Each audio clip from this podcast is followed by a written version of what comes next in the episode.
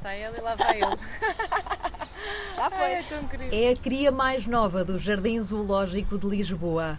Um rinoceronte branco nasceu em agosto. A mãe entrou e ele não fica muito tempo cá fora hum, sozinho. No espaço onde vive, aqui no zoo, corre atrás de folhas secas, mas sempre atento à mãe.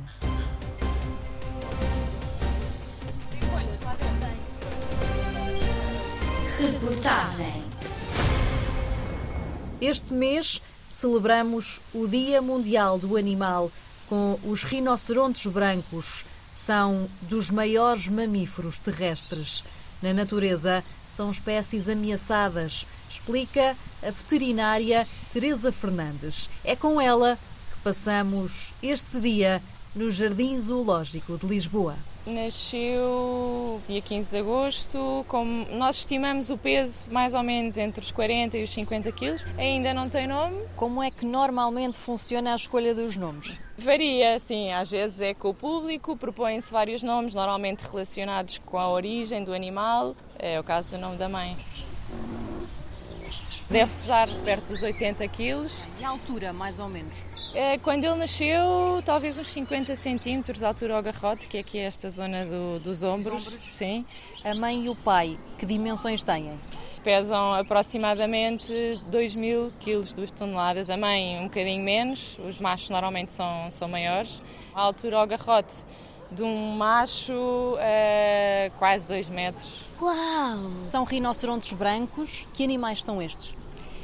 São animais eh, muito especiais, eh, animais em perigo de extinção, porque são animais muito ameaçados na natureza por causa do seu chifre. Os chifres são vendidos eh, porque acredita-se que têm poderes especiais e hum, o chifre do rinoceronte, no fundo, não, não é mais do que queratina, que é aquilo que constitui as nossas unhas, o nosso cabelo. Em 2022, mais de 500 rinocerontes foram abatidos em África. É um número que cresceu muito eh, até há 3 ou 4 anos. Depois houve dois ou três anos em que estabilizou e baixaram um bocado os números. Este último ano voltou a aumentar. Principal habitat no mundo. Em África temos as duas espécies mais conhecidas, o rinoceronte branco, que é este que vemos aqui, e o rinoceronte preto, que é uma outra espécie de rinoceronte africano que também está ainda mais ameaçado do que este. De que é que se alimentam? Os rinocerontes bebés alimentam-se, como os bebés humanos, exclusivamente de leite, porque são mamíferos. Os rinocerontes adultos alimentam-se de feno e de ração. Vão comendo ervas e folhagens, às vezes comem algumas raízes. Os rinocerontes, eh, principalmente os africanos, vivem em habitats muito secos. O que é muito importante para eles, para o cuidado da sua pele, são poças de, de lama. Eles adoram espojar-se na, na lama, protege-os do calor, protege-os dos insetos, evita que a pele fique muito seca.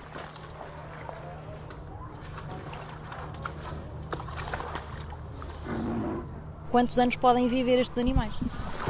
Aqui no Jardim Zoológico, o pai da Andil foi um dos rinocerontes que viveu mais tempo em, sob cuidados humanos. Viveu 48 anos. Quando temos um animal de estimação em casa, eh, levamo-lo, eh, se ele, precisar de ir a um veterinário, levamo-lo a um veterinário. No caso dos rinocerontes, presumo que seja o veterinário a ir ter com o rinoceronte, não o levam ali a um gabinete Não.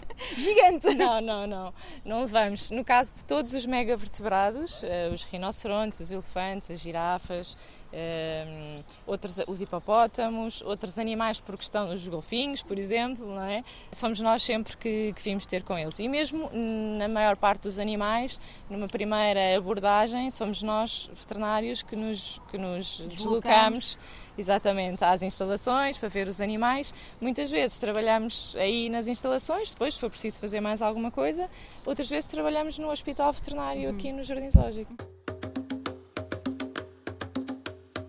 O Jardim Zoológico tem como missão principal manter populações saudáveis. Não e- é uma montra para nós virmos ver os animais. Não é uma Essa é montra. uma vantagem que podemos ter. exatamente, Exatamente, é uma vantagem.